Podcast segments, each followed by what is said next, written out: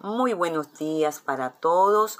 Con ustedes la pastora Florinda Martínez de la Iglesia Evangélica Misión Apostólica Elohim, compartiendo con ustedes nuestro devocional Pan del Cielo, inspirado para fortalecer nuestra fe y para crecer cada día más en su presencia y también para poder compartirlo con nuestra familia, para que nuestra familia también pueda estar con nosotros en ese día glorioso en esa venida, porque la venida del Rey de Reyes está cerca, está la puerta. Y deseamos, anhelamos que toda nuestra familia pueda juntamente ver a nuestro Rey. Por eso, compártelo también con tus amigos y con tus vecinos, porque es tiempo de gloria, es tiempo en el cual debemos estar preparados para poder tener este encuentro con nuestro Jesús. Aleluya, bendito sea tu nombre. Oremos por este tiempo maravilloso. Gracias Espíritu Santo de Dios. Gracias por este tiempo que nos permites compartir. Gracias porque tú tienes el control absoluto en cada momento, en todo, en todo, Señor, cada minuto está bajo tu guía. Cada palabra, cada cántico, mi rey, para poder, Señor, entrar, para tener un día glorioso de comunión contigo. Gracias, muchas gracias por este tiempo, Señor. Gracias por el regalo de la vida. Gracias porque hoy una vez más nuestros ojos pueden ver la luz de un nuevo día. Gracias por la paz que nos das, por el alimento, por la protección y por tu infinita misericordia. Gracias. Muchas gracias. Así que vamos a entonarle ese cántico a nuestro rey. Vamos a decirle a través de ese cántico que su fidelidad es grande, que nuevas son cada mañana y su fidelidad es su amor, es su bondad, es su favor, es su gracia, ese poder libertador, sanador que manifiesta en nuestras vidas. Gracias por tu fidelidad. Tu fidelidad es grande. Tu fidelidad incomparable. Nadie es como tú, bendito Dios. Grande tu fidelidad, tu fidelidad es grande tu fidelidad incomparable. Nadie como tú, bendito Dios. Grandes tu fidelidad. Grande es tu fidelidad. Gracias, porque nuevas son cada mañana tus misericordias, mi Rey. A ti sea toda la gloria y a ti sea toda la honra. Dale gracias a papá y donde estás, querido amigo, querido hermano. Ahí, dale esa gracia, esa gloria porque solo Él la merece. Te adoramos, te adoramos. Aleluya. Así vamos también a recibir ese pan del cielo, ese pan de esperanza. Cada día nos enseña, cada día nos ayuda a crecer en la fe y en el conocimiento de su palabra y de su presencia. Y se encuentra en Primera de Samuel, capítulo 2, versículo 1 y versículo 2.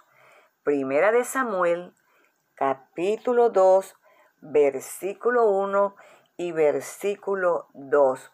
Dice su bendita palabra en el nombre del Padre, del Hijo y del Espíritu Santo. Amén.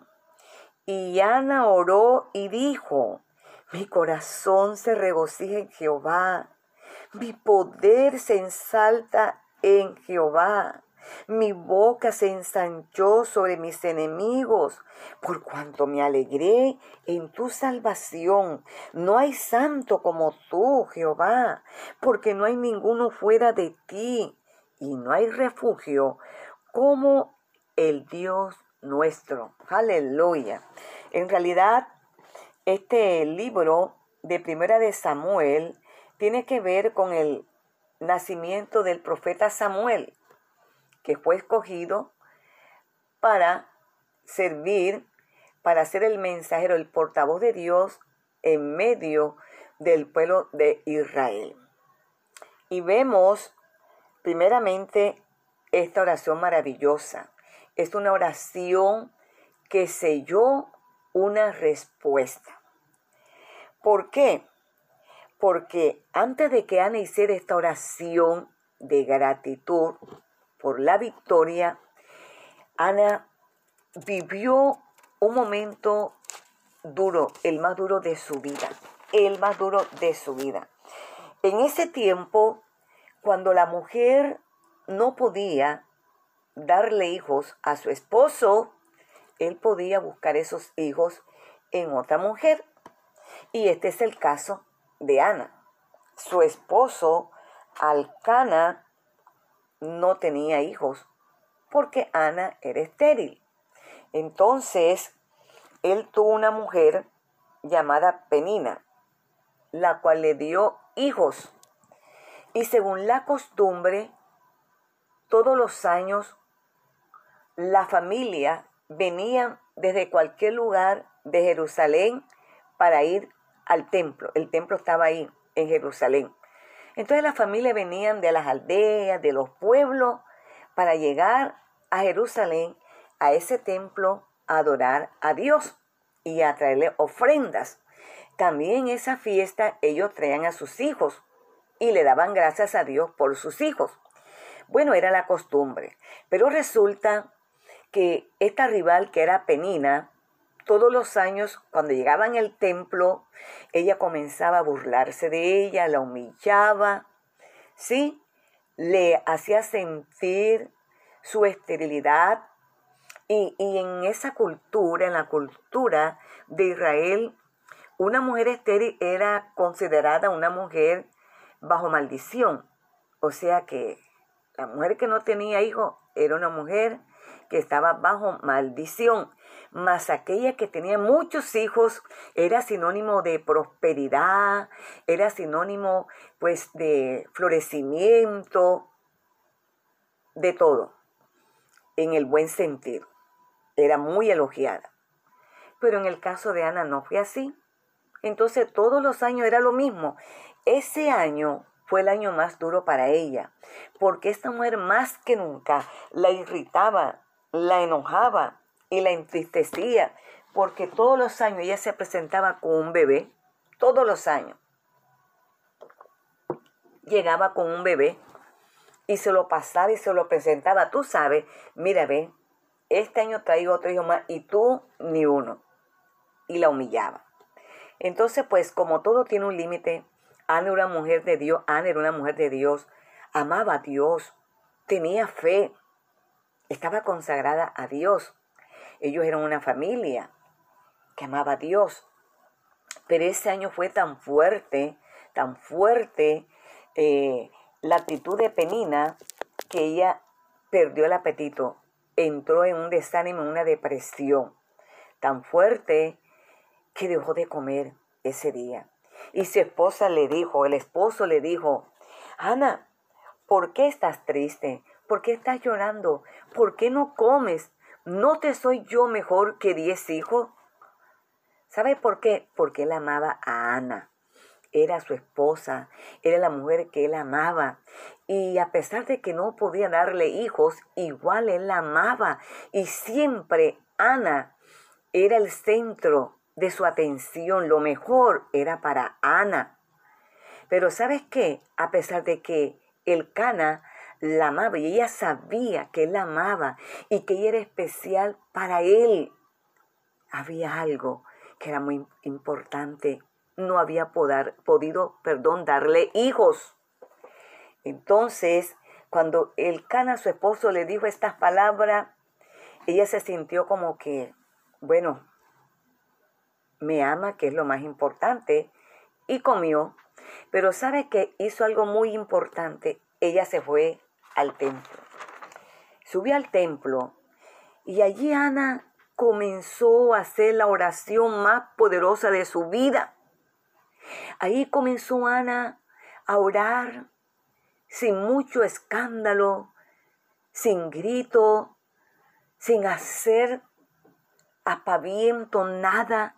Comenzó a hacer una oración que solamente sus labios se movían y derramó su corazón y le dijo, oh Dios, mira cómo me humilla esta mujer, ya no aguanto más. Aquí estoy, aquí estoy. Y hago un voto, si tú me das un hijo, si tú me concedes ese deseo de mi corazón, si tú quitas mi afrenta un hijo, yo te lo voy a dar, yo lo voy a consagrar para ti. Y Ana hizo un voto de entregarle a su hijo para su servicio. Así que cuando ellos llegaron a su ciudad, ¿verdad? Se terminó la fiesta que celebraban, cada uno cogió para su pueblo, para su casa, para su hogar. Ellos llegaron. Y el Cana se acercó a ella, tuvieron su relación bendecida por Dios y allí Dios se acordó de la oración de Ana. Y Ana quedó embarazada. Y tuvo un hijo que se llama Samuel, que quiere decir pedido de Dios. Y Ana cumplió esa promesa, la cumplió. Y cuando el niño Samuel tenía tres años, lo destetó. En Israel había una costumbre muy hermosa. El niño era amamantado hasta la edad de tres años. Y cuando cumplió los tres años le quitaban el seno y le hacían una fiesta hermosa. Entonces, Samuel fue destetado a los tres años. Después de celebrar esa fiesta maravillosa, Ana se lo entregó al sacerdote de ese tiempo y Samuel comenzó a crecer en la casa del Señor. Por eso Ana comenzó a darle gracias. El día que Ana entregó a Samuel. En el templo se le entregó al Señor. Ella comenzó a hacer esta oración de gratitud, de, de de regocijo. Entonces ella podía decir con libertad, mi corazón se regocija en Jehová. ¿Por qué? Porque le había respondido, le había concedido el deseo de su corazón, le había dado ese hijo que tanto ella anhelaba, porque ella sintió que cuando vino ese hijo a su hogar, su relación fue más fuerte, el Cana la amó más, el Cana se entregó más a ella y a su hijo Samuel Por eso ella dice que mi poder se salta en Jehová. Ella reconoció que esa capacidad, que esa bendición de, parir, de, de, de poder engendrar, venía de Dios. Y ella decía, mi boca se ensanchó sobre mis enemigos. O sea, ¿quién era ese enemigo? Penina, porque todos los años la humillaba y se enseñó que decía, mi boca se abre para decirle, mira, este es el hijo de la bendición, este es el hijo de mi oración, este es el hijo de la promesa. Así que nunca más tú me vas a humillar hasta hoy, nunca más. Y ella podía decir que el Señor era su salvación. Me alegré en tu salvación, me respondiste, me ayudaste. Y no hay santo, ya decía, no hay otro Dios como tú. Fuera de ti no hay otro Dios. Tú eres el único refugio. Tú eres el único que verdaderamente me da seguridad. Y sabes que cuando Ana oró de esta manera, dándole gracias, el Señor le dio una bendición más grande todavía. Quiero decirte que las expectativas del Señor son más grandes que las nuestras. Él nos da más allá de lo que pensamos y de lo que pedimos. Ana le pidió un hijo, ¿sabes? Le pidió un hijo, pero se lo entregó a Él. Se lo entregó a Él. Y el Señor, cuando vio que ella comenzó a orar en gratitud y a reconocer el favor de Dios, dice la palabra que el Señor visitó a Ana. En el versículo 21 del capítulo 2 dice, y visitó Jehová a Ana, y ella concibió y dio a luz tres hijos ¿Cuántos hijos dio? Uno. A Samuel se lo entregó para que sirviera en el templo desde esa edad, creciera en el templo. Pero sabes que el Señor le dio en recompensa tres hijos varón. Y además de tres hijos varón le dio dos hijas. O sea que le dio cinco hijas. Y Samuel seis. Qué maravilloso. El Señor sí sabe responder. Y dice la palabra que el joven Samuel crecía delante de Jehová. Qué maravillosa enseñanza, qué maravillosa reflexión. ¿A qué nos lleva esta palabra? A reflexionar una vez más de que la oración tiene un poder. No hay poder más grande que una oración dirigido a nuestro Dios, a nuestro Padre con fe, aunque el enemigo esté ahí, aunque el enemigo se burle, aunque te hieran, aunque te digan todos los años lo mismo, aunque te digan ya no hay nada, aunque la expectativa humana sea una expectativa de fracaso, de pronto te diga hasta ahí, confórmate. Tú siempre vivirás en esa condición. Este es tu círculo, no vas a salir de él. ¿Sabes qué? El Señor nos dice hoy, yo tengo una respuesta más grande de la que tú piensas, de la que tú te imaginas. Y al igual que el Señor hizo con Ana, Él también hace contigo, querido amigo, querida amiga, mis queridos hermanos. Hay una respuesta más grande. Las expectativas del Señor son más grandes que las tuyas y que las mías. Y es que este día maravilloso nosotros vamos a ver cómo el Señor quita la afrenta, cómo el Señor nos pone en alto, al igual que hizo con Ana. Gracias Señor por esta palabra. Esta palabra traiga sanidad, liberación, paz, gozo, Señor, y plenitud. En el nombre poderoso de Jesús, Dios te bendiga y Dios te guarde. Shalom.